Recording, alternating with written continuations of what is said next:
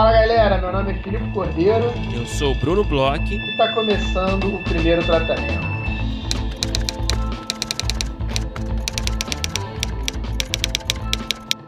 Fala Brunão, tudo bem? Fala Filipe, como você está?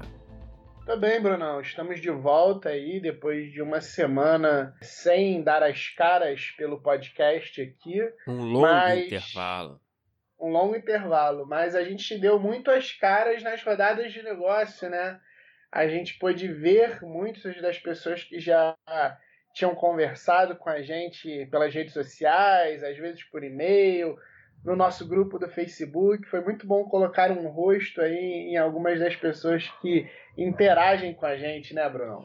Ah, com certeza. Foi uma experiência intensa, né, Felipe? Mas foi uma experiência muito gostosa, na verdade é, fazer essa rodada de negócios aí que finalmente aconteceu. Está acontecendo ainda, na verdade, né? Enquanto a gente está gravando aqui, estamos nos últimos dias. Mas. Nossa, eu estou bem satisfeito. Não sei contar você, Felipe, mas eu estou bem satisfeito. Acho que deu tudo certo é, ali nas questões técnicas. E que tem uma novidade, né? Uma novidade para muita gente. É, a gente sabe que os, muitos festivais aí vão fazer rodadas também num, num, esquema parecido, né? De Zoom. Que tá todo mundo experimentando, vendo como funciona, como fazer da melhor forma. E eu acho que nesse quesito, felizmente, deu tudo certo, né? É, verdade. Eu acho que a galera tava bem ciente de como é que funcionava o Zoom. Eu não sei se os breakout rooms, eu acho que foi um pouco de novidade, né? As salas de reunião que, que eu acho que a galera não sabia tanto e foi, foi entendendo. É o que você falou, a partir de agora a gente sabe que tem aí é, alguns festivais, algumas rodadas que estão por vir que vão usar o sistema, então assim, a galera que já aprendeu agora pode ficar tranquila, porque Frapa, Rota, Série Lab vai ser um esquema bem parecido. E, cara, eu, eu achei ótimo. Eu, a gente escutou né, bastante as pessoas durante a semana. Aliás, a gente teve uma felicidade né, daquele lobby é, que a gente pôde conversar com um monte de gente, conversou com bastante produtores. Eu acho que foi bastante positivo a, a, o feedback que a gente tem recebido até agora. É, é bem legal ouvir, principalmente dos produtores que os projetos que eles receberam estão muito legais, estão muito interessantes. É, mais de um produtor veio elogiar a qualidade dos projetos. É verdade. Assim, é, nos pareceram bastante interessados com os projetos, durante, alguns pedindo Bíblia e pedindo informações, pedindo os contatos dos roteiristas. A gente teve bastante interação com os produtores mostrando interesse. Isso foi uma das coisas que eu achei bem legal, bem interessante, Brunão. É, e só para explicar para quem não esteve lá, né? Você falou de lobby, né? É, quem, só para explicar, né? Realmente eu acho que é, quem, quem clicava, todo mundo que, que foi que participou da rodada, né, como autor, recebia é, um link, né? Como todo mundo já conhece no Zoom, para você entrar ali na, nas reuniões. Só que quando você clicava no link, você caía num lobby, onde todo mundo caía, né? Uma espécie de, a gente chama de lobby, né? Uma, um lugarzinho ali que todo mundo, a gente vê o rosto de todo mundo. E aí eu e o Filipe, a gente ficava nesse lobby lá, organizando tudo, conversando com a galera, conhecendo as pessoas. E aí quando dava a hora das reuniões, a gente encaminhava cada um para suas salas simultâneas, salas privadas, é, tinha uma sala para cada player, né? Então foi uma, uma oportunidade legal, né? De conhecer a galera, é, bater um papo rápido, né? A gente ficava ali tomando um cafezinho e cafezinho virtual, é, fofocando, botando ali a conversa em dia, conhecendo pessoas novas, contando piadas, fazendo inclusive um concurso, né, Felipe? Que a gente. pois não... é, a gente ainda tem que, que fechar o nosso top 10 fundos é. dos roteiristas. Tinha uma galera que deu uma caprichada na produção, que a gente gostou de ver. Teve uma galera que, pô, tá, foi, foi, foi tudo muito legal. Esse lobby foi muito legal. Foi o único lugar que a gente ficou, né? Então é o que a gente pode falar é. mais. A gente passou o dia, a semana inteira, todos os dias nesse lobby, falando aí com as pessoas que participaram. Então a gente fez os, no os, nossos próprios rankings, né, Bruno? A gente que já gosta de fazer uma lista. Então foi muito bom, cara. Foi muito divertido. A galera foi, foi, foi legal presenciar encontros de pessoas que se conheciam no lobby, pessoas fechando negócios no lobby entre si, antes até de entrar nas rodadas. Foi, foi uma diversão, cara. Foi. E como você disse aí, né? É, a gente teve um retorno muito positivo de todo mundo envolvido. A gente, claro que, né? A gente tá. A gente, inclusive, deixa o nosso, aberto, nosso canal aberto a feedbacks, né? Construtivos, né? Queria saber o que, que você que participou, você achou como roteirista, como player. Mas a gente, no que a gente pôde perceber, né? A gente recebeu um feedback muito bom, assim, dos players é, todos satisfeitos com a qualidade de projetos e os roteiristas também ficaram felizes. Né? A gente via é, alguns roteiristas voltavam para o lobby depois da reunião, alguns iam embora diretamente. Acho que muita gente não sabia exatamente o que estava fazendo na hora de sair, né? Então era meio que na sorte. Às vezes uhum. saía, às vezes ia para o lobby, mas é, todo mundo que a gente via saindo se parecia satisfeito das reuniões é, sair assim otimista, talvez assim para um, um sucesso futuro do projeto. Então é um primeiro contato a rodada. A gente sempre fala isso também, mas pelo que a gente pôde notar foi um belo de um primeiro contato. A gente fica super feliz aí, né, com com realmente o, o veredito final, né? Parece ter sido bem positivo para todos os envolvidos. A gente queria agradecer a todo mundo que, que se inscreveu, que participou. Novamente também, né? Quem teve, quem se inscreveu, mas não teve projeto selecionado, acontece também. Tem outros festivais rolando, tem outras, outras demandas, né? Depende muito do momento que a gente está vivendo de quem está participando da rodada como produtor, como player, então não desanime também. Mas enfim, a gente queria agradecer a todo mundo aí que participou. É isso, eu acho legal uma coisa que você falou. A gente em breve vai mandar e-mails para todos os, os roteiristas para a gente poder ter um contato um pouco mais próximo, todos que participaram perguntando como é que foi. É, mas a gente deixa aberto aí também o nosso e-mail, rodada primeiro tratamento e pede que vocês mandem os feedbacks para a gente é, de, do que, que vocês acharam que podia melhorar, se vocês quiserem fazer algum comentário sobre como foi a rodada, para bem ou para mal, etc. Porque eu acho que até as pessoas devem falar um pouco menos quando tem alguma experiência ruim nesse tipo de coisa. Então, se quiserem mandar para a gente, a gente está super aberto, porque acho que normalmente as pessoas tendem a, vir falar com a gente, vieram vários felizes, teve gente que veio até emocionada quando as reuniões são boas. É, mas a gente vai deixar esse contato aberto e uma coisa que eu acho legal também a gente pedir, deixar muito aberto, é um feedback sobre os projetos que forem andando. A gente soube que um dos roteiristas, ele durante a semana das rodadas tinha tido, acho que uma reunião num dos primeiros dias, uhum. aí ele uhum. voltou num dos últimos dias e contou pra gente que já tinha recebido um ok de uma produtora, o projeto já tá lá andando com uma das produtoras que estava participando das rodadas. Foi uma coisa que deixou a gente muito muito empolgado, porque eu acho que uhum. até é bastante incomum, com, pelo menos com essa velocidade, sabe? Então, se vocês, é, nos próximos dias, meses, porque a gente sabe que é uma coisa que demora, como você bem falou, Bruno, é um primeiro encontro, é, depois as coisas vão andando, mas se vocês mantiverem a gente informados dos projetos que estão andando, para a gente é muito legal. Até para a gente, é, é, nos próximos anos, entender como é que a gente vai podendo fazer esse formato cada vez ficar melhor para todas as partes, para os roteiristas, para os produtores. Então, assim, é, o que vocês tiverem, quiserem e puderem dividir com a gente sempre é bom. É, podem ficar tranquilos que a gente não vai passar informações para lugar nenhum, a menos que sejam pedidos, assim, alguém peça um contato, alguma coisa é, boa que, que leve os projetos para frente. Mas a gente está super aberto para escutar todo mundo e deseja sorte para as últimas reuniões que estão tendo. Agora, essa semana, estão tendo pouquíssimas reuniões.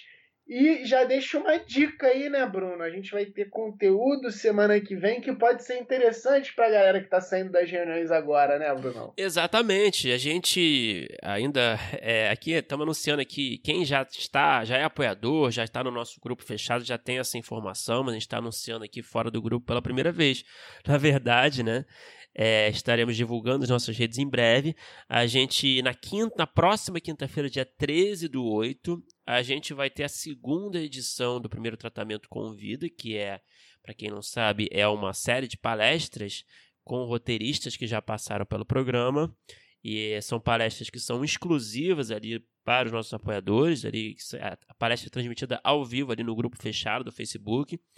E fica lá também, né? Pra, ao vivo também você pode participar perguntando, né? Fazendo perguntas ali no post, que a gente vai repassar suas perguntas ao vivo, mas também para quem não puder assistir ao vivo, é, a palestra vai ficar disponível depois para os apoiadores no grupo.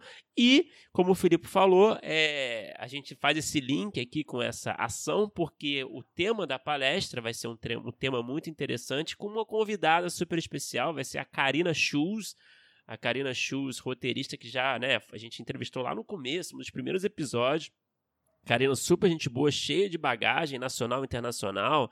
Ela fez o Gabi Estrela, fez o Joacas, fez uma série de, de, de, de, filmes e séries. Ela, é ela que vai fazer a palestra e ela vai falar sobre desenvolvimento de Bíblia. Olha aí.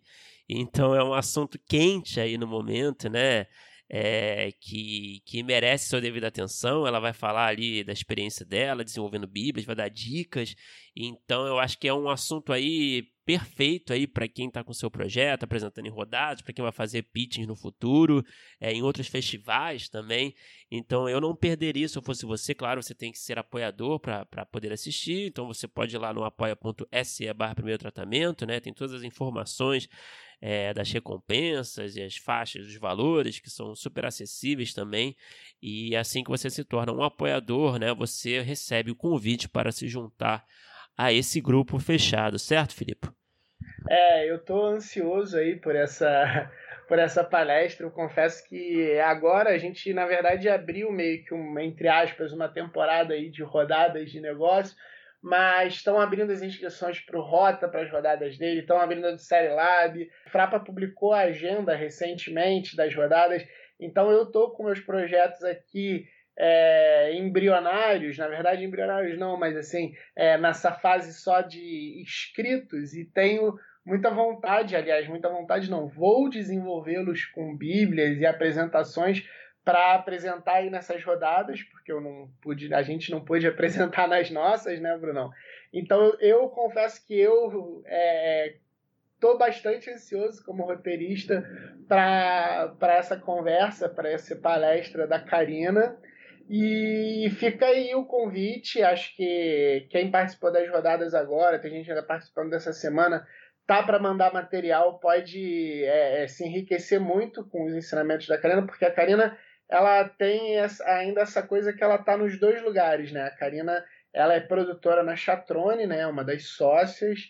É, ela manda bíblias e trabalha com todo esse tipo de apresentação é, durante a vida inteira dela com canais e com players e streamings mas também ela recebe bastante coisa, recebe uhum. é, muitos projetos, então assim, é, ela é uma das pessoas, eu acho que talvez seja uma das mais qualificadas aí para falar sobre isso no mercado. É uma pessoa que sempre foi muito gentil com a gente, é uma pessoa demais, é sempre muito bom conversar com ela. E é isso que você falou. Dá uma olhada lá no Apoia-se. Tem várias linhas né, de, de apoio. A, a faixa mínima lá de apoio já dá entrada ao grupo do Facebook, que dá para assistir. Além disso, é legal isso que você falou, acho importante frisar. A gente vai ter uma série de palestras como essa. Essa é a nossa segunda. E essas séries elas vão ficando salvas. A gente então vai criando uma espécie de acervo de palestras, uma espécie de masterclasses assim com pessoas do mercado, pessoas que passaram aqui pelo primeiro tratamento, falando de um assunto específico, né? Porque a gente tenta fazer uma coisa diferente aqui do podcast. Então, em vez de ser uma entrevista, como a gente fez com essas pessoas, é sempre um, um a gente sempre procura trazer um tópico, alguma coisa bem focada, voltada sempre para roteiristas. Então, fica esse convite aí eu confesso que eu estou bastante ansioso. Eu tenho as minhas próprias perguntas que, que eu pretendo mandar e fazer ali para quando abrirem para a parte de perguntas. E estou bem animado, cara. Essa semana foi muito legal trocar ideia aí com todo mundo. É, vocês foram muito gentis e muito é, legais com a gente no lobby. Eu agradeço aí por todo mundo que falou tão bem com a gente. E parabenizo todo mundo que mandou os projetos. De novo, quem foi selecionado para rodadas, quem não foi selecionado. É... A gente leu tudo, os projetos assim. foram muito bons, foram muito legais mesmo. A gente está aí há um tempo é, conversando, vendo e rodando aí em festivais, etc. A gente ficou muito feliz e impressionado com a qualidade e só tenho a agradecer, Brunão. É isso aí. É, agora é seguir, né? Seguir o, o relacionamento com os players, para quem apresentou. Novamente, né? É bom ter em mente, não seja mala, né? Cuidado para não pagar de mala.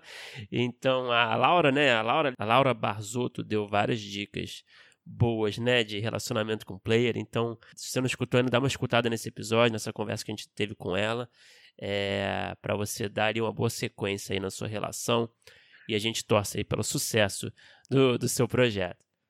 É isso. Agora vamos falar do nosso episódio de hoje, Brunão. A gente conversou com uma roteirista aí que é uma Papa Prêmios. é uma roteirista que trabalha em diversos projetos e séries muito interessantes, muito é, importantes até, dá para dizer, e que fazem um sucesso aí no mercado. É uma pessoa simpaticíssima que escreve pra caramba. E com quem que a gente conversou, Bruno? A gente conversou com a Thaís Fujinaga. Thaís Fujinaga, ela é duas vezes vencedora bicampeã aí do, do prêmio Cabiria. E é, bicampeã de verdade, né? Assim, na sequência. Um na... ano depois, outro ano, assim, aquele bicampeão de fato. É, não, ela é, é muito mais legal quando é na sequência, né? e que é um, um, feito assim, né, de se admirar, né? Ganhar uma vez já é difícil, né? Uma, um concurso de, de roteiro como esse, né? Tão competitivo, né? E ganhar duas vezes, então, realmente é é um feito assim milagroso. Então, para você ver como a Thaís ela é uma, uma roteirista de mão cheia. E só para citar outros trabalhos dela, né? A Thaís também já passou aí, tem vários filmes aí sendo desenvolvidos e teve experiência em diversos festivais e eventos internacionais. Mas só para citar alguns trabalhos recentes dela, ela escreveu a série Onisciente na Netflix, também escreveu um episódio da série Lendas Urbanas, também fez parte da, da equipe da sala de roteiro da nova temporada de Pico da Neblina. É, enfim, muitos projetos aí bons, uma roteirista aí que, que ensinou muita coisa legal pra gente, falou muito do, do processo dela de escrita, da experiência dela de laboratório, desses concursos, foi um papo muito legal. Foi ótimo, vamos escutar aí que o papo tá demais.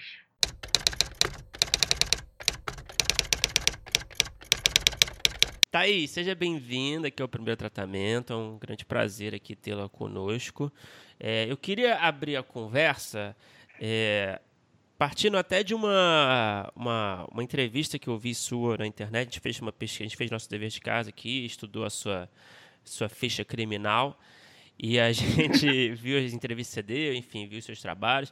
E aí eu vi numa entrevista que você falou que muitas das suas ideias, dos seus roteiros originais, surgem a partir de vivências, né? Vivências pessoais. E aí eu queria que você falasse um pouco sobre isso. Você acha, na sua visão, você diria que é essencial o roteirista, a roteirista, incluir de alguma forma experiências pessoais no seu roteiro? Quanto de, da sua própria vida o roteirista precisa incluir no roteiro? Primeiro, oi, é, Felipe e Bruno, obrigada pelo convite. Estou super contente de estar aqui falando com vocês. E essa pergunta sua, primeiro falando de mim, né, do meu processo eu acho que não sei se tem a ver, assim, porque eu reflito bastante sobre isso, né? Porque que eu tenho essa característica. E talvez seja por eu, não sei se desde criança, assim, eu sou filha, é, eu sou a quarta filha, né? Eu sou caçula de uma família de quatro irmãos. E eu tenho, eu sou meio temporona, então eu tenho uma diferença um pouquinho grande em relação aos meus outros irmãos. E eu sempre fui um pouco nesse lugar da criança, né? Um pouco observadora das situações da casa, assim, né? Era uma casa sempre cheia. É, às vezes tinha mais do que meu pai, meus irmãos, minha mãe morando na mesma casa, porque tinha agregados também. E eu sempre me, re, me restou esse lugar de observar. Acho que a criança já traz isso naturalmente, né? De, de ser bastante observadora e curiosa em relação ao mundo.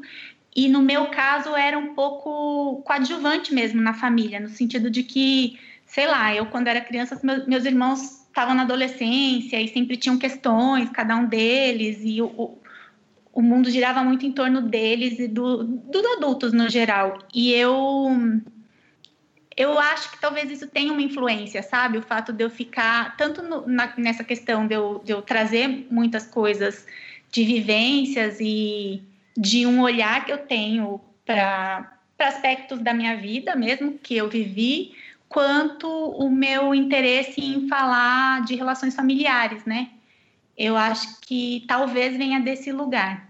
É, em relação a se eu acho ou não que uma roteirista, um roteirista precisa colocar aspectos pessoais é, suas, na sua escrita, eu, eu nunca gosto de dizer que existe uma regra única, né? Cada pessoa, eu acho que tem um, um jeito de, de acessar, né, a sua, não sei, o, o, seu rio profundo lá de onde tira in, inspiração e, e criar uma visão a partir disso, mas eu, eu tenho um texto do Antônio Cândido, é, é, se não me engano é do Antônio Cândido, que ele fala, um texto clássico dele, que ele fala sobre personagem, né? E ele, eu li muitas vezes esse texto porque eu, eu costumo passar para alunos, né? Eu dou aula também de roteiro e eu, eu passo esse texto e ele, em algum momento, ele fala, né? O quanto, quando a gente vai construir uma ficção, qualquer ficção, o quanto a gente copia, né, no caso de personagem, pessoas reais e o quanto a gente inventa.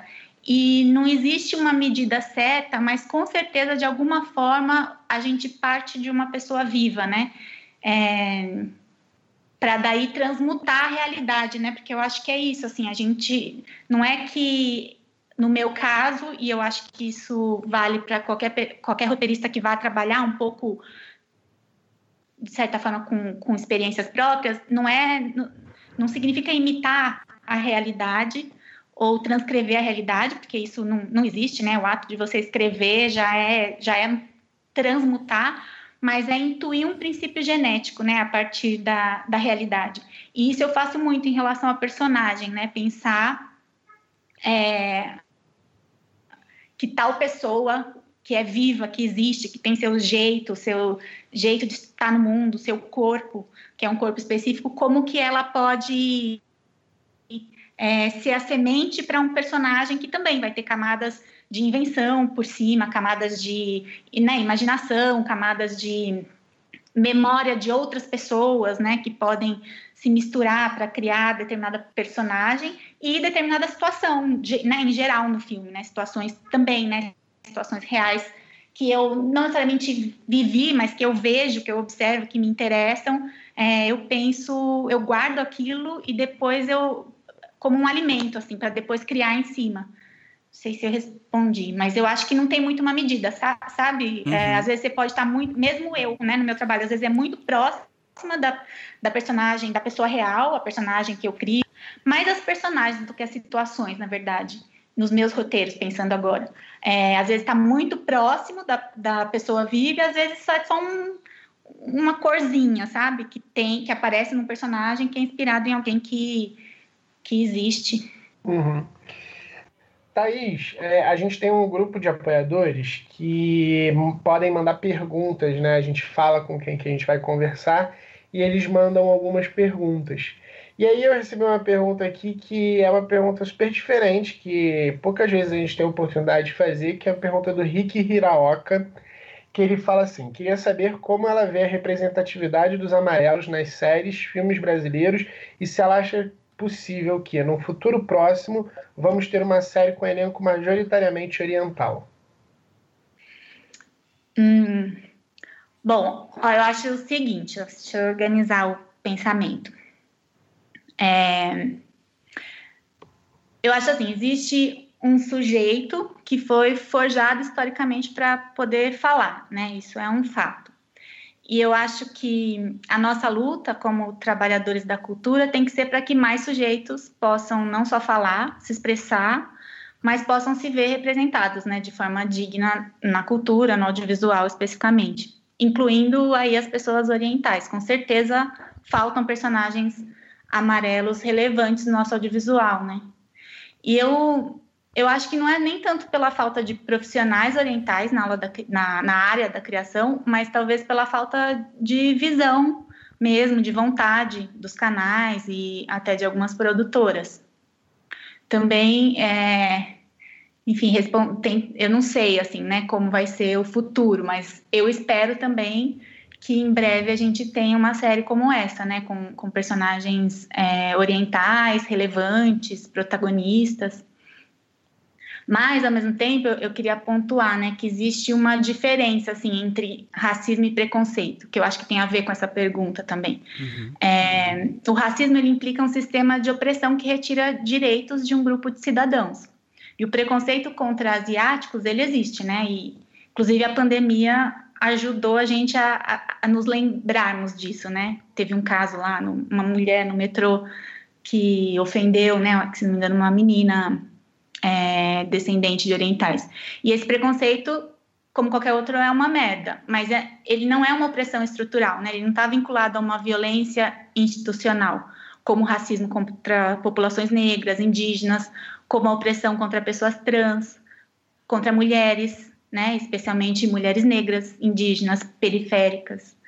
Bom, então o que eu estou querendo dizer é que, assim, claro que, que toda a luta no sentido de ampliar a representatividade do nosso audiovisual é super importante, é, mas a luta para que esses grupos que eu citei, né, façam parte da construção desse audiovisual não é só importante, é urgente, né, é uma dívida histórica mesmo. Claro que eu, como é, descendente de japoneses, eu tenho vontade de de ver é, mais séries, mais filmes que tenham personagens é, orientais, né? Mas, enfim, eu acho que a gente tem que pensar em todas as lutas, né? Pela representação e o que, que é de fato mais, mais urgente, pensando inclusive na, na quantidade, né? É, de pessoas negras, por exemplo, que a gente tem no, no, no Brasil, né? em relação a pessoas orientais ou a quantidade de mulheres também. Enfim, é isso que eu acho. Ô, Thaís, eu vou aproveitar esse papo de representatividade para jogar outra pergunta que veio no grupo da Júlia. Ela falou: queria saber das dificuldades, debates e oportunidades em ser mulher numa sala de roteiro.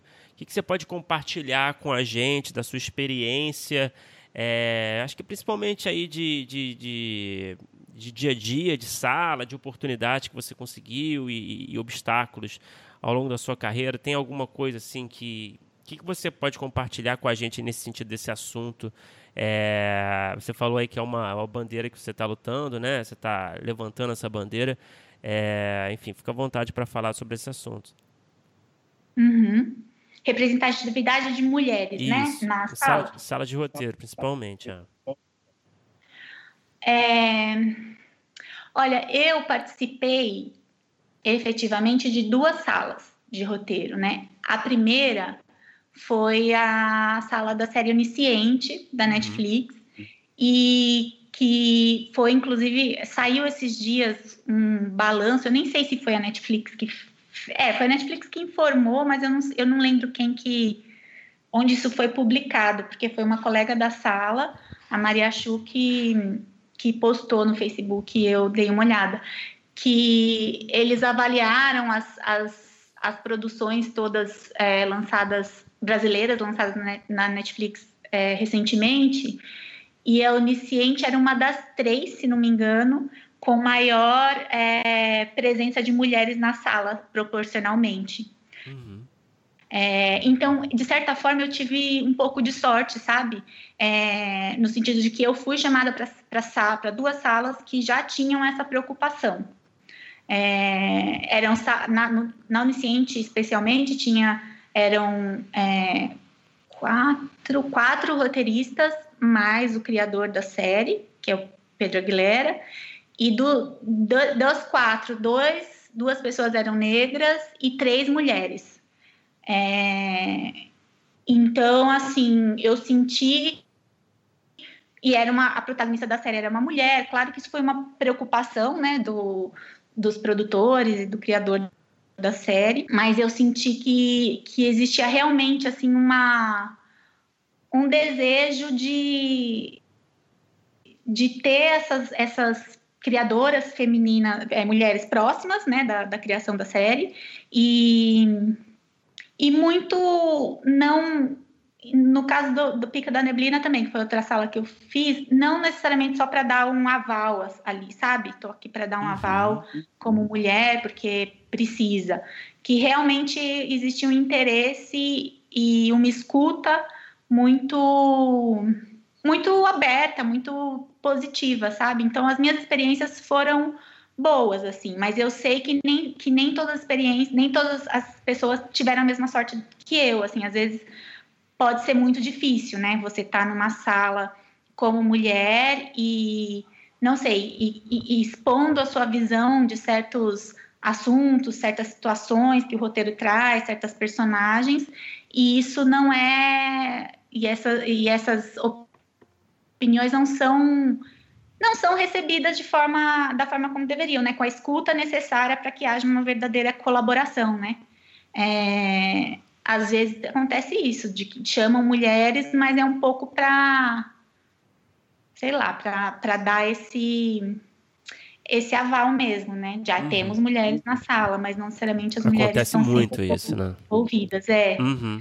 Acontece. Eu realmente acho que eu tive sorte, assim, todo as, as, as, colegas com quem eu falo, elas costumam dizer isso, que ah, você teve sorte, porque eu tive dois chefes e dois processos muito maravilhosos, assim, os dois que eu participei, os dois que foram os dois primeiros, né, que sempre dá um pouco mais de insegurança, uhum. é, fluíram super bem. É, Thaís, eu aproveitar que a gente está falando então sobre o iniciante e a, é engraçado, a gente recebeu várias perguntas muito boas, assim, a galera se animou quando soube que a gente ia falar contigo, então eu vou, ah, é? vou usar uma parte da pergunta, mas é uma coisa que eu já até conversei algumas outras vezes aqui quando a gente teve a oportunidade, que é para falar um pouco sobre a escrita de gênero, né, dentro de distopia, sci-fi. Então o Jorge Rodrigues ele perguntou assim: gostaria de saber se ela acredita que mesmo depois de 3% e onisciente, ainda há uma resistência do público brasileiro com séries nacionais que possuem distopia e sci-fi como gênero. E aí eu até completo, assim, eu já conversei algumas vezes com o Bruno e acho que até aqui no podcast, eu tenho uma impressão, principalmente nesse, nos gêneros é, distopia sci-fi, que existe um estranhamento do próprio público brasileiro é, com a, a, língua, por incrível que pareça, eu acho que a, a gente ver esse mundo futurístico, é, essas distopias e tecnologia, a gente está tão acostumado a, a, a consumir isso é, em inglês que eu acho que até isso atrapalha um pouco. As pessoas geralmente é, batem um pouco mais nessas séries porque elas têm uma estranheza, às vezes elas não conseguem enxergar um Brasil, entre aspas, é, futurístico, sabe? A gente está muito mais acostumado a ver uma coisa mais, mais é, realística. Quando a gente fala em realístico, a gente tem uns gêneros que às vezes não necessariamente são tão realísticos assim, mas que a gente está muito acostumado de crime, de favela, é, de certas coisas assim. E quando vai para um futuro, para alguma coisa assim, eu sinto que as pessoas têm um pouco de estranheza. O que, que você acha do, do, dessa escrita de gênero, realmente a gente tem um, um pouco de. de, de é, é, é, o público, na verdade, tem um pouco de resistência. É, 3%, por exemplo, viajou super bem. Como é, que, como é que você vê a escrita dentro desse gênero? Putz, é, é boa a sua, sua colocação. Assim, eu nunca tinha, confesso que eu nunca tinha parado para pensar e eu acho que talvez tenha, assim, sabe, esse dado um pouco de. É, de estranheza, né? Porque a gente. Sei lá, a linguagem audiovisual, ela é uma. Ela é, é uma linguagem como qualquer outra, né? No sentido de que ela comunica através de, de signos. E a gente. A gente cresceu aprendendo. recebendo uma linguagem que de obras que ou vinham, no caso de cinema né, e série, vinham de fora, ou pensando em coisas que a gente recebia aqui de dentro, que é uma tradição mais da, da teledramaturgia, né, de novelas e que, enfim, alimenta o nosso imaginário desde muito cedo, a gente, sei lá, por isso talvez estranhe, né, ver uma um, algo futurístico, distópico num contexto brasileiro. Eu tendo a concordar assim com, com a sua reflexão. É, e eu não sei também assim se pensando agora realmente assim e porque eu por exemplo eu tenho eu acho que no caso do, do 3% do onisciente tem tem isso né justamente por o 3% fez muito sucesso fora e muito mais fora do que aqui dentro, o que significa que é, tinha um público para ele, mas de alguma forma o público nacional não, não embarcou tanto. É, mas eu fico pensando, e, e ah, assim, que eu ia falar, que o 3% ele tem um dado assim, mais até do que onisciente, um dado de não sei, de trazer essa, essa oposição entre mundos, né? O mundo é, esse mundo futurístico, que é desse, desse, dessa ilha, sei lá, do, da 3%, que é o lado de lá, e o mundo do lado de cá, que é um mundo que, de alguma forma, se relaciona com, com algo que é mais próximo de nós, né? Favela, né? Ou comunidades pobres.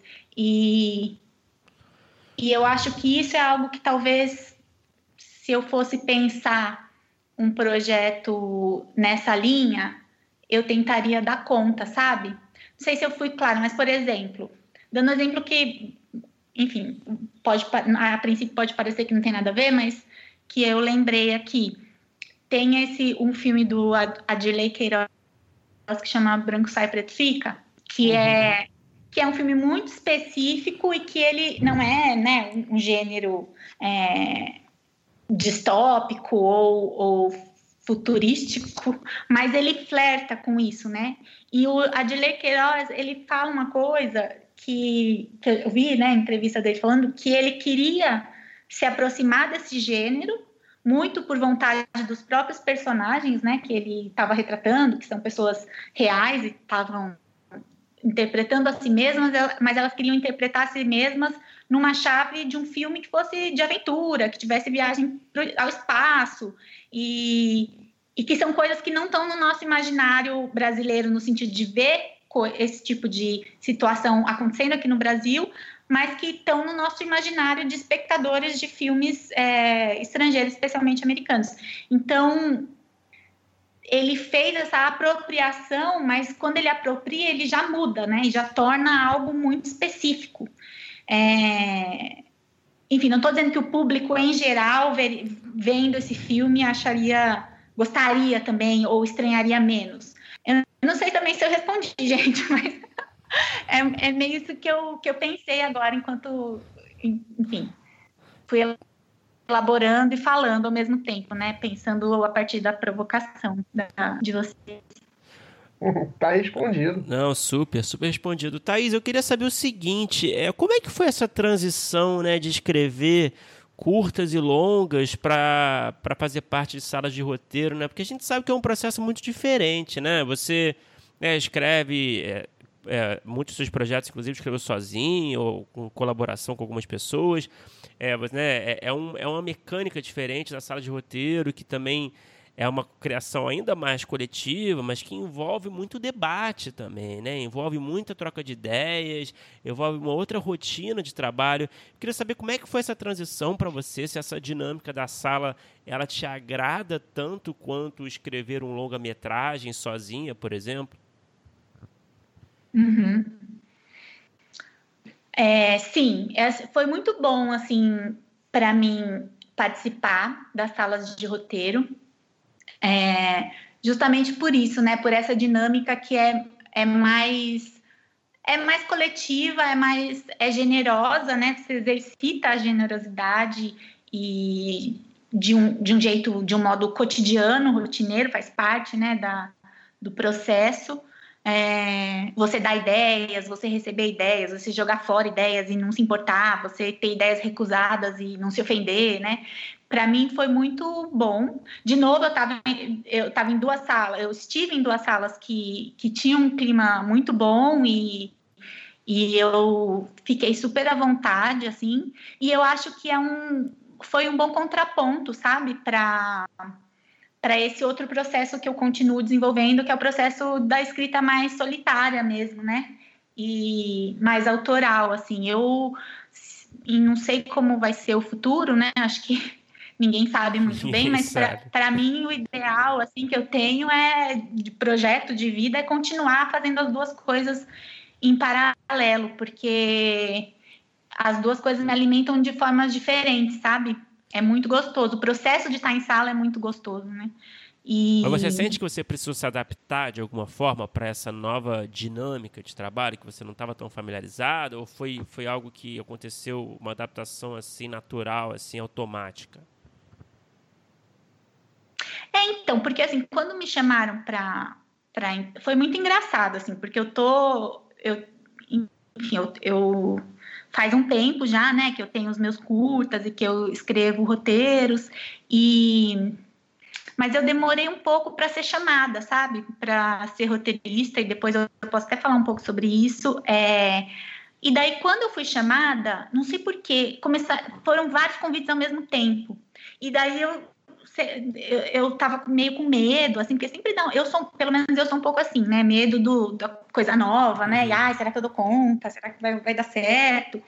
Mas aí, obviamente, eu aceitei, né, porque eu queria abrir essa porta, queria ter essa experiência, e não deu muito tempo, sabe? É, todas as vezes que me chamaram para a sala, me ligaram uma semana, na semana seguinte já tinha que estar lá, sabe?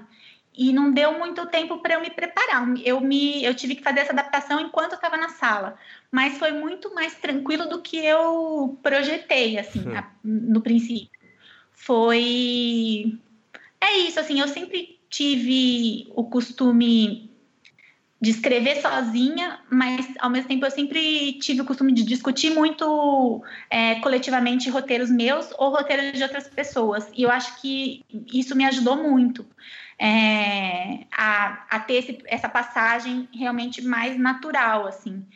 E a, a, a, parte de, da relação com o canal, né, da relação com a direção, é, também foi, foi o que eu mais estranhei, estranhei assim, não no sentido de ser negativo, que eu achei mais, foi o que eu achei mais diferente, né, de você ter que responder às demandas de instâncias é, que estão acima, né, de você. Mas tudo isso era muito filtrado pelo, pelo Pedro Aguilera, no caso do Onisciente, e pelo Rodrigo Batista, no caso do, da Pico da Neblina, e a segunda temporada. Então, foi, é, foi, foi tranquilo. Realmente, gente, eu tive muita sorte. As, uh, enfim, conversando com outras pessoas, é, eu conto, ah, não, foi tranquilo. As pessoas, nossa, sério, foi tudo tão tranquilo assim. É, realmente foi. Foi tudo tranquilo. É, você falou um pouco dessa, dessa demora para ser chamada para a sala de roteiros. É, você foi ganhadora duas vezes do Cabiria, duas vezes consecutivas, e assim, uma coisa é, que a gente até estava conversando antes de entrar, assim, é, é, é realmente para se comemorar muito, muito difícil, um prêmio muito importante e, e um júri sempre muito é, bom e várias pessoas participando. É um dos principais prêmios que a gente tem de roteiro. A gente quer ouvir os truques. Quais... A gente, Libera a gente pra vai, gente, vai, segredo. Vai chegar lá, vamos tentar desvendar o que, que se passa aí para ser tão vencedor. Mas tem também uma pergunta legal, de novo, voltando ao grupo, sobre é, o que que, o, como é que você é, é, lidou com o momento seguinte dessas vitórias? Você é, conseguiu capitalizar em cima disso? É uma pergunta do Guilherme Zanella. É, quais foram as, as, as, oportunidades concretas que surgiram a partir desse prêmio? É, ele pergunta assim que ele fica com dúvida assim nesse segundo passo, sabe? Depois que você participa de um laboratório, tem uma seleção, ganha algum prêmio, como é que você utiliza isso para é, se apresentar melhor para o mercado, para tirar coisas do papel? É, você tirou alguma lição desses prêmios todos consecutivos? Olha, eu com certeza, assim, o Cabiria ele ele é um, um reconhecimento, né, que eu que para mim foi super importante e que eu coloco sempre que eu, que eu tenho que mandar alguma biografia para me apresentar, eu sempre coloco isso em destaque, né? Esses dois prêmios. E mas ao mesmo tempo, por, então nesse sentido, sim, eu não sei dizer assim concretamente o quanto isso, os prêmios levaram as pessoas a me, a, a me chamar mais ou não para trabalhos. Eu sei de um caso que sim, que, que um, um realizador me chamou para desenvolver um projeto por conta do Cabiria. É, mas os outros, as outras oportunidades que eu tive, não, não cheguei a ter certeza. No fim, eu não peguei esse projeto porque eu estava com outro trabalho e eu não pude pegar. E os, os outros que eu, que eu fui chamada, eu não tenho tanta certeza, assim, sabe? O quanto que o Cabiria influenciou. Eu acho que sim, né? Porque normalmente antes da pessoa te contratar, ela te contata e pede, ou, às vezes, um, um é, sample, né? Um, como é que fala? Um, uma amostra do seu trabalho como roteirista e pede uma biografia. Então, é, tá sempre lá, né? O Cabira, os laboratórios por onde eu passei também, eles ajudam a dar um, é, isso, né? Um, uma espécie de aval, assim, para o trabalho. É, acho que é isso, né? Que foi a pergunta. Tinha mais uma parte. Não, é isso mesmo, é exatamente essa, essa, esse segundo passo, assim, é, e o quão ah, importante. Sim. Ah, então, mas tem uma coisa que, inclusive, eu estava conversando com uma amiga minha hoje, foi muito, muita coincidência, sobre isso, que é a, a Francine Barbosa, uma roteirista também maravilhosa, e ela a gente estava falando sobre essa questão. Assim, eu nunca fui uma pessoa muito boa de me autopromover, sabe? É um, é um defeito, eu acho. Verdade, de muitos como, nós, um de muitos nós roteiristas. Então, é, é, é, né? Não é um defeito de caráter, eu acho, mas é um defeito profissional. E eu acho que tem um. Então, assim, eu nunca. O máximo que eu fiz foi, foi colocar no, nas biografias, mas eu não, não sou muito boa, assim, de falar, de me vender. E uma coisa que eu estava conversando com a Francine hoje, e que ela me aconselhou, assim, é... ela falou que às vezes, justamente, talvez isso aconteça mais com mulheres, não sei, eu não, talvez sim, de ter um pouco de receio ou de vergonha de dizer o que você quer fazer para os outros em alto e bom som. Então, assim, se for já para eu dar uma dica para roteiristas é, no geral, mas talvez os iniciantes, seria isso, assim, sabe? É, falar para as pessoas, não só sobre você, mas sobre o que você quer fazer, sabe? Porque eu acho que. Eu lembro que no Onisciente, que foi a primeira série que eu entrei, é, o Pedro Aguilera, ele, ele já me conhecia, porque a gente estudou né, na mesma faculdade, na, na ECA, a gente fez em anos diferentes, mas ele me conhecia de, de vista, sabia quem eu era, também sabia, obviamente, quem ele era, mas ele talvez nunca tivesse pensado em mim se eu não tivesse sido indicada por outras duas pessoas com quem ele trabalhou. É, e ele e essas pessoas me indicaram porque elas eu falei para as duas que eu queria começar a trabalhar em sala de roteiro, porque eu falei, eu ficava vendo as pessoas, várias pessoas entrando em sala, eu falava, ah, gente, por que, que eu não tô nas salas, né? Acho que eu dou conta. E eu, só que eu também ao mesmo tempo eu nunca falei para ninguém que eu queria trabalhar em sala de roteiro e as pessoas não, não são adivinhas, né? Podiam achar que eu queria só fazer minha, uma carreira autoral, só fazer longas. E eu acho que pensando em outros passos, né? Eu acho que é importante é, você se colocar mesmo, dar a cara a tapa, assim, né? Ou dar a cara a tapa não, né? Mas colocar a, a cara ao sol. é uma expressão melhor. E é, é isso. E Thaís, assim, falando do Kabir ainda, né? Agora já passaram alguns anos aí que você é, foi premiada, né?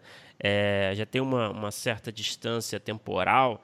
É, você consegue ter assim uma, uma opinião crítica assim é, sobre assim eu não li os roteiros né não tive acesso aos roteiros que foram premiados mas por que, que você acha que eles receberam essa, esse feedback tão positivo dos jurados na sua opinião? Você acha que que se deve ao quê? Que você acha que foi as grandes qualidades desses roteiros, né? Porque a gente, né, eu acho que eu faço essa pergunta porque a gente, né, todo roteirista que está ouvindo a gente, provavelmente, né, se inscreve em concursos, né, disputa esse tipo de prêmio a gente fica, né? Qual é o perfil desse projeto que ganha o prêmio, né? Qual é o.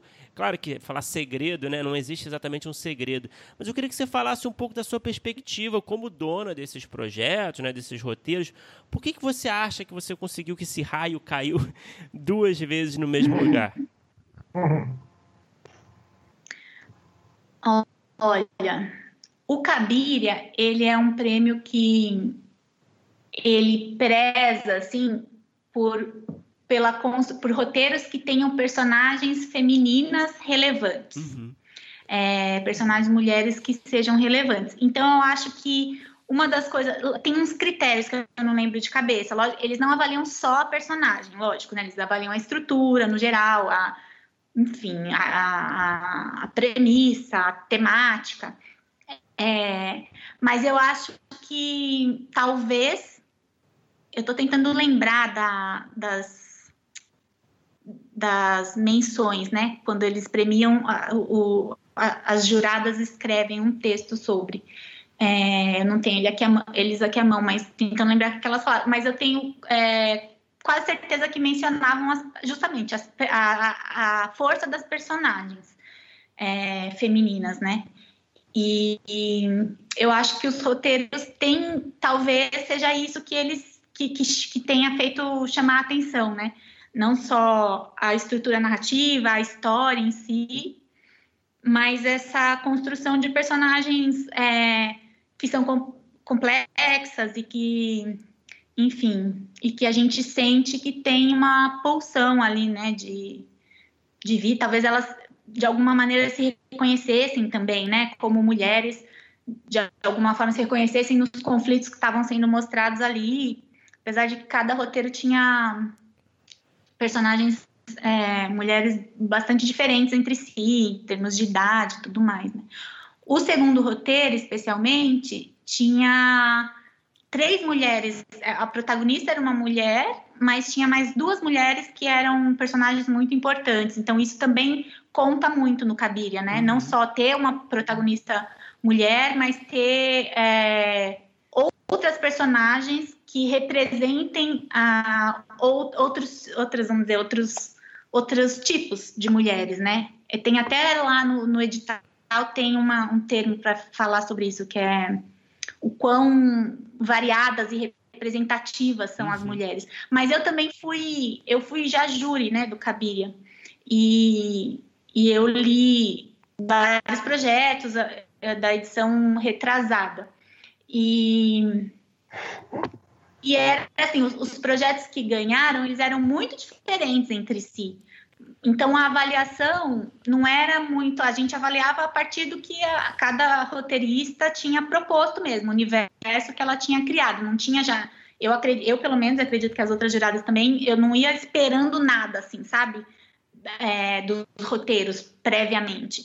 Eu lia e a partir da, da proposta específica, né, de narrativa, de, de estilo, né, de, de filme que estava querendo ser, estava se mostrando ali, eu pensava o quão, o quão aquilo estava bom ou não, aquele roteiro estava bom ou não, uhum. o quão o personagem estava boa ou não. É... Então é isso, mas eu acho que mesmo tentando lembrar que eu acho que mesmo nesse processo de como jurado, se tivesse um, um roteiro roteiro, que não estava com, por exemplo, uma estrutura ainda tão, tão boa, mas que tivesse uma personagem que, que eu achasse muito boa e que me, sei lá, me, me pegasse, assim, eu tendia a dar, dar uma, uma nota boa, sabe? Uhum. É, eu vou. Posso, Felipe, posso fazer uma pergunta adicional aqui? Mais do que o contrário, sabe? Mais do que o contrário. Ah, claro. ter uma, ah, um filme que tem uma super estrutura, mas a personagem ainda tá é vazia ou é fraca. Lógico, né, que a gente tem que pensar que o, o quanto potencial ela tem para crescer ou não ainda em outras versões, mas às vezes você sentia que, que era um roteiro super assim bem acabado, mas que aquela, mas que não dava espaço, mesmo em, em versões é, pensando que poderia ser trabalhado depois, não dava espaço para aquela personagem também assim crescer tanto, né? Uhum. Então já eu dava, sei lá, eu, eu tendia a gostar a gostar mais ou ou é gostar mais do, do, do que tinha uma personagem mais mais forte, mais vibrante. Tudo bem, Thaís, eu queria aproveitar que você falou de, da importância né, de uma boa construção de personagem para entender um pouco do seu processo de construção de personagem. Você falou lá atrás que você costuma se inspirar, digamos, né, é, em certas figuras reais da sua vida e adiciona muitas vezes camadas de ficção né, em cima delas. É, quanto que você sabe. Eu queria saber como é que é o seu raciocínio, a construção de personagens. É a partir daí, desse momento que você se inspira em, em pessoas reais, muitas vezes. É, quanto que você precisa saber sobre os seus personagens? Você costuma elaborar textos, assim, perfis detalhados? É, você vai descobrindo elas ao longo da, da escrita, quando já está escrevendo o roteiro, ou você consegue fechar certinho, assim, identificar o perfil de, de, dessas personagens logo no começo, antes de você é, partir para a escaleta, etc. Uhum. É, eu costumo fazer desse segundo jeito, que é primeiro desenvolver a, a história, achar, é, achar a voz da personagem, um pouco no processo já de colocá-la em situação e desenvolvendo um pouco mais a história, nem que seja ainda na minha cabeça, para daí depois fazer um, um, perfil, sabe? E daí o perfil realimentar a escrita. Eu nunca parto de perfil de personagem. Isso é uma característica minha mesmo, nunca fiz. Aliás, eu só faço perfil de personagem quando eu sou obrigada por conta de edital ou, ou para escrever, né? Uma, uma bíblia que tem que escrever perfil de personagem. E mesmo nos perfis que eu escrevo nesses casos, são perfis que eles já. que isso é uma coisa, que talvez seja uma. sei lá, para os roteiristas também seja legal falar isso, que é uma coisa que, que eu aprendi escrevendo edital que infelizmente né, não, não, não existe mais é, ou estão desativados os editais de desenvolvimento de roteiro ou de projeto, mas eu lembro que eu o, o formulário da, do fundo setorial que era um formulário pra, que era parecido para vários é, editais, inclusive os dois de desenvolvimento, né? Os dois é, tinha o de núcleo e o núcleo criativo e o de solo, né, de ou longa ou série. E eu lembro que quando eles perguntavam, eles solicitavam lá, né, ah, perfil de personagem. Entre parênteses, eles falaram o que, que eles entendiam por perfil, que eu não lembro de cabeça também, mas que era é, quais as características principais das personagens é, e como elas se relacionam entre si. Então, quando eu penso personagem, perfil de personagem, eu nunca penso uma coisa assim, sabe? Ai, onde nascer, assim, essa coisa meio é, padrão, assim, que até esqueci quem é o quem é o cara lá, o dramaturgo que que tem isso, assim, esse perfil. É, ah, o, o Egri, né? Larros Egri, uhum. que tem um modelo, né, de perfil de personagem que que é ai, o, qual é o perfil soci, classe socioeconômica, qual que é, é, um trauma de infância, qual que é não sei o quê, uma listagem super detalhada da vida pregressa. É isso, assim, eu não faço um perfil de vida pregressa. Lógico que eu penso na vida pregressa, mas não detalhadamente, porque eu acho que, que um filme é um, um filme, um, um filme especialmente, né? Mas mesmo uma série é um recorte da vida da, da personagem, né? Você não, não, muito difícil que você vai ver a vida inteira é, da personagem. E daí nesse sentido eu faço um recorte também desse perfil que tem mais a ver com a, com a situação do presente e como essa personagem está agora e como esse agora, esse estar agora no mundo se relaciona com outras personagens. Então é sempre um perfil que está falando de relações entre personagens. Entende? Não é um perfil isolado de uma personagem. E isso é algo que que eu incorporei assim, sabe? Já era meio natural em mim esse jeito de escrever, de não partir do perfil da personagem, mas é, eu acabei incorporando e tornando isso um pouco uma regra minha de processo. Lógico que se, né, num trabalho de encomenda, se me pedirem um perfil mais elaborado nesse outro estilo, eu faria também. E eu não sei se eu sou assim porque justamente tem a ver com essa outra característica de é, alguns dos personagens, principalmente os protagonistas do, do, dos filmes que eu escrevo, é, são, são muito baseados em pessoas reais. Assim, a minha mãe, a personagem, é, assim, a personagem, a pessoa que mais me inspira personagens. Uhum. Desde que eu comecei a fazer curta. Então eu sei tudo dela já, sabe? E daí, ao mesmo tempo, quando eu vou passar para uma atriz fazer, eu não faço questão de falar tudo da minha mãe, porque não vai ser a minha mãe, né? A atriz vai trazer coisas dela e vivências dela e os sentimentos dela e, faz parte da, da colaboração dela como criadora também. E por isso que eu um pouco dispenso esse, esse perfil mais detalhado, mais é, biográfico mesmo. Uhum. Então, ainda falando sobre o, os seus processos, assim, para as suas histórias, é, você falou que não faz essa. Tem gente que faz até a árvore, né, dos personagens, mas é, como é que você parte as suas ideias? Como é, como é que elas, de onde elas costumam surgir? É, você tem esse perfil de falar muito sobre, é, e até você falou no início, né? Família, é, contar mais coisas sobre é, é, esses relacionamentos próximos. É, onde você identifica uma história que você sente vontade de contar? Como que isso funciona para você? Como é que é esse seu processo? Como é que você é, você sai anotando coisas de cotidiano? Você parte de uma grande questão? É, tem alguma relação com temática? Temática é uma coisa que surge no início. Como é que é o primeiro momento da criação para é, escolher o que, que você vai querer contar? Uhum. É, eu acho que na maioria, maioria dos casos é de, de uma situação que concreta, assim, sabe? Eu sou talvez muito pouco imaginativa, é sempre muito o mundo, assim, que eu, que eu, tenho, eu observo e falo, ai, nossa, olha, olha isso aqui, né? Olha essa situação, ou, é, ou resgato coisas, né? De situações vividas lá atrás, ou, ou sei lá, é, testemunhadas em outro momento e anoto, anoto muitas coisas. Às vezes eu anoto até coisas meio aparentemente banais, assim, sabe? Mas que que são realmente não são situações no sentido de situações dramáticas, né? Que já tem, ah, essa situação a partir dessa situação eu posso desenvolver uma trama.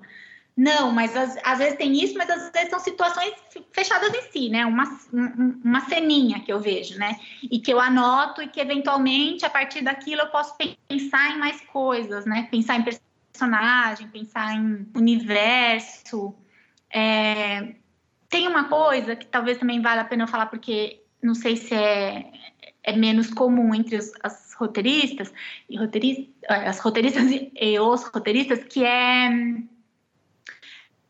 uma, eu tenho uma relação muito forte com espaços. Então, já locações, né? Eu digo, e, e, já aconteceu assim algumas vezes de eu querer contar uma história a partir de um espaço específico. É que nunca é muito segmentado, né? Um espaço específico e pensando já um pouco ah, qual situação caberia nesse espaço para ser desenvolvida, né? É, é, meio junto, mas tem essa especificidade, assim. Até uma coisa que eu faço, eu até brinco, assim, que se um dia não, não tiver mais trabalho como roteirista, eu, eu seria uma boa produtora de locação, porque eu, eu amo, assim, andar por aí, aleatoriamente. É uma coisa que eu e meu companheiro, inclusive, a gente faz, assim, a gente sai é, para caminhar em algum lugar, sei lá, um bairro, e ficar olhando as coisas, sabe? E eu até já tive um projeto, já tive assim, já, já pensei em catalogar mesmo, tirar foto, colocar endereço, às vezes eu vejo um lugar muito legal, mas eu esqueço, né? E, e eu não fiz, eu tenho meu caderninho de roteirista, mas eu tinha que ter o meu caderninho de em paralelo de locações, assim, porque eu acho que no meu caso específico às vezes inspira muito, sabe? Sim, sim, perfeito. É... Ô, Thaís, a gente está se encaminhando já para a parte final é, da nossa conversa aqui pelo tempo, a gente não quer te prender demais também. É, eu queria que você falasse um pouco sobre laboratórios de roteiro, né? Você já teve essa, essas experiências que acredito que devem ter sido muito ricas aí de diversos laboratórios, encontros de coprodução, né? Queria saber o que você tirou assim de mais valioso, se você puder dar exemplos assim que você de aprendizados de roteiro é, que você conseguiu assim incluir assim na, na sua no seu sistema de trabalho, no seu processo criativo, na forma de enxergar mesmo o seu trabalho. Uhum. Olha, é sempre muito muito rica assim, a experiência de ir para um laboratório, ter seu roteiro analisado por, por pessoas é, com mais experiência, com mais experiência, inclusive de, é, de leitura mesmo, né? E de, e de processo, assim, de desenvolvimento de projetos. É, a, uma lição assim que eu tenho aprendido uhum. eu acho que não sei teve uma um, citando que te, o, o, laboratório do Sesc né o Novas Histórias ele ele traz eu acho que cada cada roteiro é analisado por uns quatro ou cinco consultores eu não lembro direito então é legal essa, essa variedade né, de olhares, mas nas vezes, nas, nas vezes em que eu fui, eu sim, eu, eu gostei muito, assim, enfim, não é exatamente respondendo a pergunta de vocês, mas é um jeito de eu chegar uhum. numa, numa possível resposta, que é foi muito interessante para mim ter contato com duas é, consultoras que que na verdade são mais é, diretoras do que roteiristas. Uma delas é roteirista e diretora, e a outra é, é, é diretora. Mas que eram são né, latino-americanas e que eu cito aqui nominalmente porque foram super importantes para mim, é, que é a Paula Astorga, uma mexicana que, que sempre participa do BR Lab, e a Mariana Rondon, que é uma venezuelana que dirigiu aquele um filme chamado Pelo Malo, é, que rodou vários festivais, ganhou prêmios e tal. E eu não sei se porque elas me, o jeito delas analisarem era, era muito específico, assim, sabe? Que não é e que eu acho que tinha a ver um pouco comigo, assim, com, com o jeito de eu escrever e por isso talvez eu tenha gostado tanto, assim. É, que não é de uma lógica assim, é, elas não partem de uma lógica mais comum, assim, às vezes de análise, que é pensar é, justamente, né, a estrutura e o arco a persona, da personagem, o ritmo, ou sei lá o que, né? Elas, elas partem de uma da personagem, assim, tudo é, é, é, era lindo, assim, a Paula Storg, ela fazia uns, uns desenhos, assim, no papel, é, é meio, era super gráfico, ela colocava o nome de uma personagem, da protagonista no centro, daí as outras em volta, ia fazendo umas, uns desenhos, assim, para falar de como como a partir qual a relação da personagem é, com o espaço, qual a relação da personagem com outros personagens, que eu acho que até, né, enfim, não é tão incomum, mas ela fazia de um jeito muito particular que me fazia voltar sempre para a personagem e a partir dela pensar todo o resto. É, a estrutura, né, é, desenho das cenas. Então, isso foi uma coisa que, que eu achei muito valiosa. E, assim, também, assim, de um jeito pensando em, né, em outra, outro lado, assim, dessa experiência, como eu eu dou, eu, eu faço, eu trabalho também como consultora de roteiro, né? E, e ter essas consultorias me, me reforçou, assim, eu acho que participar desses laboratórios, né? Me, me ajudou a ter mais, é, mais consciência ainda de de como deve ser a postura de um consultor diante do trabalho do outro, né? Porque é muito é um trabalho de muita responsabilidade e que tem que ter uma sensibilidade, né, para você analisar de forma séria, né? íntegra o roteiro de outra pessoa, mas sabendo, sabendo falar as coisas, sabe? E, e fazendo esse esforço, assim, né, de alteridade, alteridade, de, de entender onde que a outra pessoa quer fazer, que o filme é da outra pessoa, não é o filme que você quer ver, né? E eu acho que, tanto pelas experiências que não foram tão boas, quanto pelas que foram muito boas nos laboratórios, me ajudou a, a, a refinar, refinar, talvez, essa, essa outra, enfim, esse, essa, esse outro trabalho que eu tenho, né? Me ajudar a pensar melhor, me pensar melhor como, como leitora de roteiros. Uhum. É, eu queria então aproveitar esse final da sua resposta, porque assim, além de consultora, você também dá aula, né? É, eu queria saber o que, que você nota é, de mais comum, vamos dizer assim, é, em termos de erro, não sei se erro é a melhor palavra, mas é, é, coisas que você nota que, que, que possam ser recorrentes, que possam ser corrigidas nos roteiros, é, na, nos pensamentos dos alunos enquanto é, roteiristas? É, o que, você nota assim de que você costuma ver acontecer muitas vezes e que pode ser uma falha? Uhum.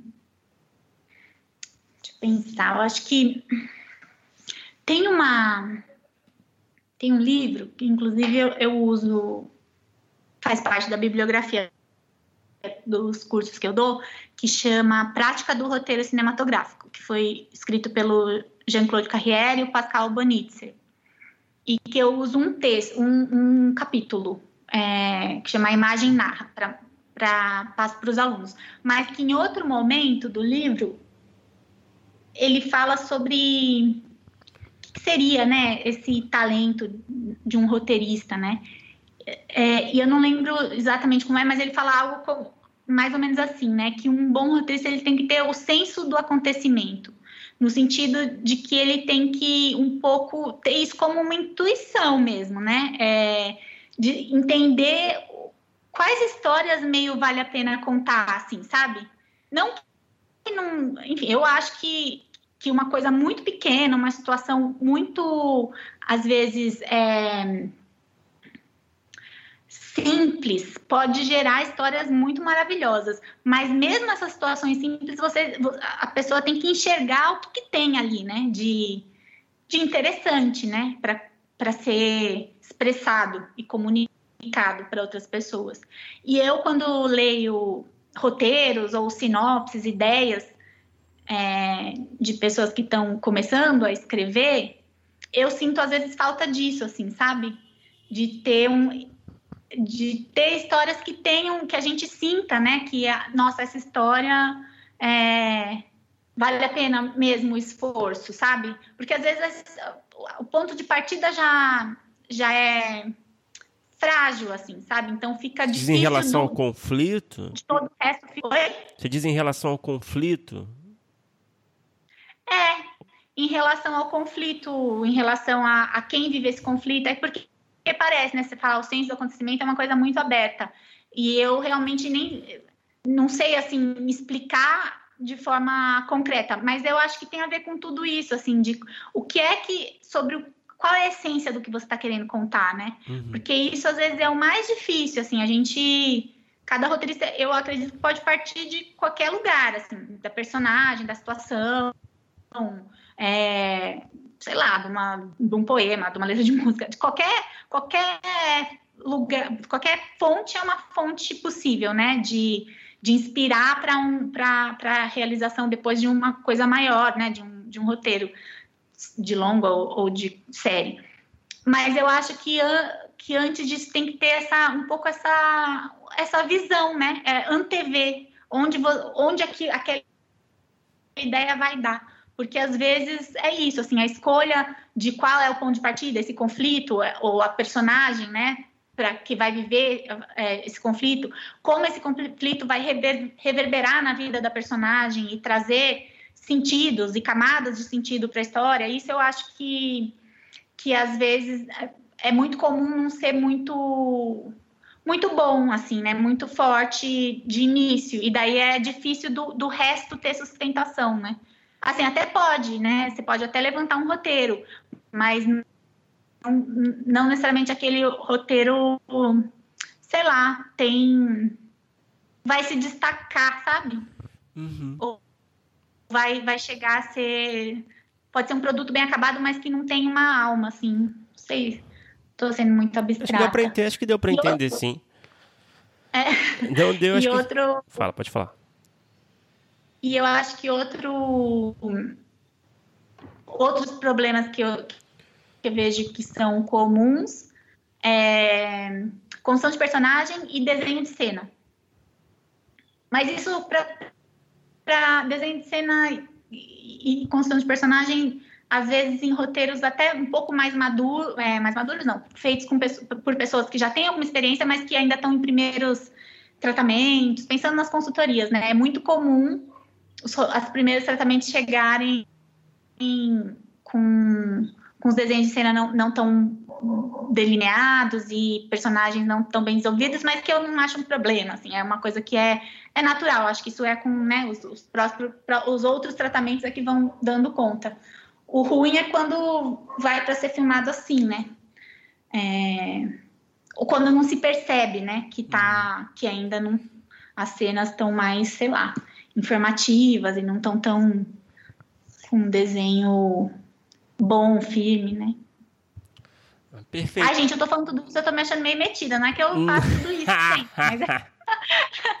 é que é mais fácil, né? Você falar dos outros do que fale o que eu fa... como é que é? Fale o que eu fa... faço o que eu falo, mas não faço o que eu faço. É, não, tá zero parecido. Não, assim, não se preocupe, realmente, né? Falar, falar dos outros é muito mais fácil. É, a eu gente... isso os roteiros também, assim. Eu acho que também os meus primeiros tratamentos têm isso. Foi uma coisa que, inclusive, uma, numa das consultorias que eu tive, é, me falaram, assim, sobre às vezes parecia que eu tinha escrito a cena muito apressada, sabe? Que eu queria só ah, agora, ok, abri essa cena, agora eu vou para a próxima, abrir a próxima e chegar no fim. Porque às vezes é isso, né? E não é ruim, né? No processo, você chegar no final de um longa-metragem é uma, uma bela de uma jornada, né? Então você uhum. ter fôlego para chegar lá no final é o mais importante. Depois você vai voltar, só que não pode não pode esquecer, né? De voltar e continuar burilando, burilando, burilando e, e melhorando, né? É, essa, esses aspectos que eu já disse. Perfeito, Thaís. Olha, para encerrar, a gente tem um bloco final, né? A gente faz as mesmas perguntas para todo mundo, tá? É, então vamos lá. Qual é o melhor roteiro que você já escreveu, na sua opinião? Pode ser um roteiro produzido, não produzido ainda, pode ser de curta, de longa, de série, vale tudo. Hum. Um projeto que você esteja ah. envolvida também, vale tudo. Olha, eu vou falar de um que eu gostava, eu, eu acabei de filmar o meu primeiro longa, acabei assim, ano passado eu filmei meu primeiro longa, que por enquanto chama Continente, e eu gostava muito desse roteiro, assim, quando eu filmei eu achava que ele era o meu melhor roteiro. Ai, mas depois foi, que eu foi fui ganhador Foi um dos ganhadores do Cabiria. Foi, foi o que ganhou no segundo ano. E daí agora eu tô mais, mais em dúvida, sabe? Eu ainda tô processando é, toda essa experiência de, de, ter feito longa, isso afetou a minha visão do, do roteiro.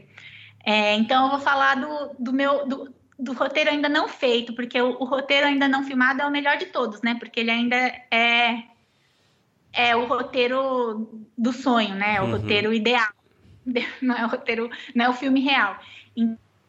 Então, acho que é o Filho Plantado, que é o que ganhou a primeira edição do Cabilha e foi o primeiro longa meu que eu escrevi, né?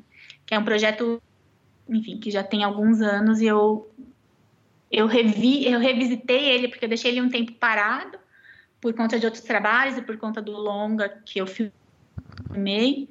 E agora, recentemente, eu voltei a ele para mandar para um, um edital aqui de São, da Especine que estava aberto.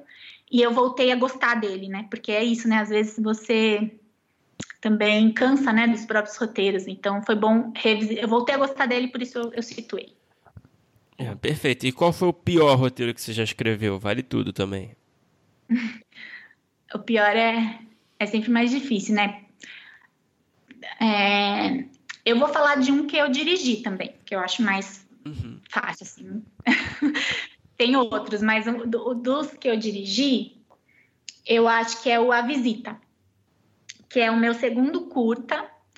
É, os meus dois primeiros curtas, eles são curtas problemáticos, assim, que tem muitos defeitos, mas, ao mesmo tempo, o meu primeiro curta, eu acho que tem uma coisa muito fresca, assim, de ser um curta... Ah, uma primeira experiência e quase uma loucura, assim, curta de faculdade, tudo meio bagunçado, então eu tenho um carinho por ele, apesar de eu ter sofrido muito com, com no processo e com ele pronto também, né? É um filme que ai, não aguentava assistir. E a visita que veio depois, eu acho que ele, não sei se foi uma, uma espécie de resposta ao primeiro filme que era muito doido, assim, solto até demais, que eu quis fazer uma, um, um filme mais certinho, assim, sabe? E eu acho que aquele é um roteiro que ele, ele é um roteiro que tem isso que eu falei, assim, né? Ele tem uma estrutura, tem um conflito, tem personagens que, sei lá, a princípio você se interessa, mas ele é vazio, assim. E, e é isso, é o pior. Uhum. E qual é o produto audiovisual? É, aí pode ser nacional, estrangeiro, pode ser longa, pode ser série, pode ser algum curta que você assistiu e você pensou assim, putz, eu queria ter escrito isso, eu queria ter tido essa ideia? Olha, tem vários. Eu vou falar de um mais recente que, que eu não é tão recente, mas que eu lembro assim a sensação de eu saindo do cinema e falando, nossa, eu queria ter feito, porque é isso, né? Eu, eu, eu gosto, eu sou também cinéfila, né? E eu gosto de muitas coisas, mas nem todas eu, eu gostaria de ter feito, né? E o que eu saí do cinema com essa sensação, falei, nossa, eu queria um, um dia fazer um filme, esse filme eu queria ter feito, ou algo parecido, é o Tony Erdmann, da Maren Ad, que é uma roteirista e diretora alemã. Vocês viram esse filme? Não. Não, não vi. Tony Erdmann? Não vi, mas sei Ai, qual é. É, baixem para ver, é muito, é maravilhoso o filme. É um filme que é um filme que tem personagens assim incríveis. é um filme sobre um pai e uma filha, conflito entre, é, entre eles, né? E os dois personagens são muito maravilhosos, muito cativantes e, e são muito diferentes entre si. E é um filme que tem assim cenas maravilhosas, assim, sabe? Quando, porque às vezes você sai de um filme e tem aquela cena que você fala, nossa, você vai lembrar para a vida inteira aquela cena específica. E esse filme tem umas, sei lá, umas seis cenas que são inesquecíveis, assim, para hum. mim. É muito bem construída e que tem uma tem uma coisa que eu gosto muito, que eu tento fazer e eu nem sempre consigo, que é uma variação de tom, assim, sabe? Que é muito preciosa nesse filme. De você rir muito, tem muitas situações muito engraçadas, mas tem muitas situações constrangedoras que você ri porque você se constrange junto com a personagem, ou você se emociona, ou você, sei lá, sente piedade da, da personagem. É, é, foi uma, enfim, foi muito bom é, ver esse filme, mexeu muito, assim, eu, eu parti, então fiquei muito de olho nessa diretora e roteirista. Se quiser falar mais alguns, pode falar, tá? Fica à vontade. Ai, é que daí escrito tem um tem filmes que eu gostaria de ter feito, mas daí não é tanto uhum só por conta do roteiro, sabe? Por exemplo, eu, eu amo muito, eu, eu amo esse é, diretor, que é o Abbas Kiarostami, uhum. Uhum. mas que, assim, ele nem é um diretor roteirista, ele sempre divide com alguém a, a, a, o crédito, né, de roteiro, eu não sei realmente quanto ele escreve, né, porque às vezes tem isso, de diretores assinarem, mas porque dão ideias e tal, que eu nem acho isso legal, mas, mas eu não sei dizer como era o processo, mas que eu gosto muito de vários filmes dele, mas tem um que eu acho a construção narrativa muito boa e muito original, que é o Cópia Fiel. É um filme que eu, que eu gosto muito, mas assim, eu não, não, não falei ele de cara porque eu sei que eu jamais faria esse filme, sabe? É muito. Tá muito assim lá no alto, né? Deixa eu pensar. Ah, um roteiro que eu gosto muito também é. Eu gosto muito da Lucrécia Martel. Eu acho a Menina Santa um roteiro muito bom. A tensão que ele tem, a construção das personagens, as situações. De série, não sei, talvez algum, algum episódio do Fleabag, tem um episódio que a irmã, que eu amo, eu amo vários, né? Mas tem um episódio que a irmã, a irmã da Fleabag corta o cabelo e fica horrível. claro. Adoro esse episódio. eu queria ter escrito ele. Ah, muito bem respondido. E, Thaís, para fechar, talvez você tenha respondido já em outra pergunta aqui, essa aqui. Mas a gente sempre fecha com essa, você pode ficar à vontade para repetir também a mesma resposta, tá? Qual é o roteiro que você tem aí desenvolvido, escrito, uma ideia que você tem, que você pensou, que você ainda não conseguiu realizá-la, ainda não virou um filme, ainda não virou uma série, mas é que você sonha em um dia é, vê-la realizada nas telas? É, já respondi mesmo, é o Filho Plantado, que, esse, que foi a minha primeira ideia de, de longa que eu tive. E ah, eu nem lembro, há muito tempo atrás, e daí até eu consegui chegar num formato de argumento, né, para poder mandar para editais de desenvolvimento que estavam surgindo naquela época. Eu demorei bastante, assim, porque, ah, enfim, eu, eu já vou fazer uma resposta longa, mas para encurtar isso, é o Filho Plantado, que é um projeto que ele teve um, um início, né, de carreira bom, assim, ganhou prêmio, foi para laboratórios, mas que depois na fase de captação ele deu uma estagnada e, e acabei passando na frente um outro projeto que, eu, que é esse que eu já dirigi. Então, o Filho Plantado é, é o que eu queria muito fazer. O próximo. Bom, Thaís, está respondido. Muito obrigado por conversar com a gente. Posso só falar mais uma coisa? Não sei, claro. se não der tempo, vocês claro. podem, sei lá, avaliar se dá para entrar ou não que essa semana, é, talvez quando sair essa, essa, o podcast, esse podcast, eu acho que ele foi o primeiro a ser, está sendo o primeiro a ser gravado depois do episódio que teve lá da live no Rio Grande do Sul.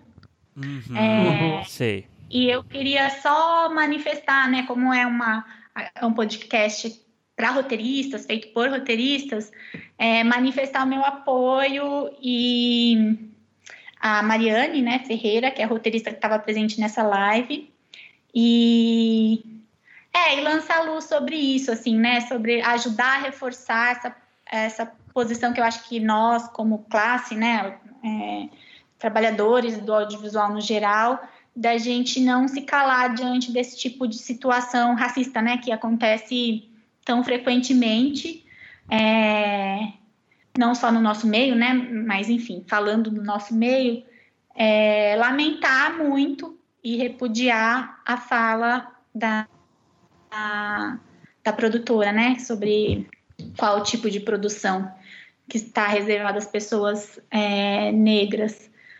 Achei super violenta essa fala uhum. e ao mesmo tempo fiquei muito emocionada com a resposta da Mariane.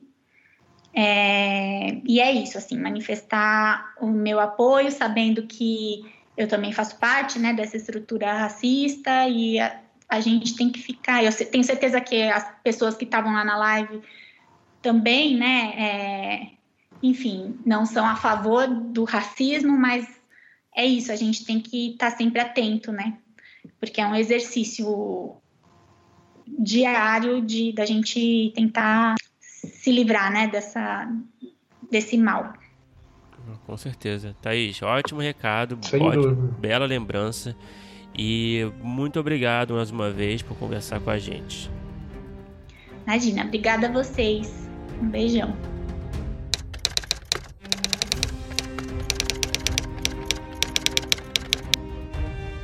Opa! Chegou até aqui? Muito obrigado por escutar. Não se esqueça de assinar o feed do primeiro tratamento no seu agregador de podcast favorito. Comentários, sugestões ou em busca de consultoria para o seu roteiro? Mande um e-mail para primeirotratamento.podcast.gmail.com que responderemos assim que puder. Já ouviu falar da nossa campanha no Apoia-se? ganhe recompensas exclusivas e nos ajude a continuar entrevistando nossos roteiristas favoritos. É só entrar em apoia.se barra primeiro tratamento e se tornar um apoiador. Muito obrigado novamente e até o próximo episódio.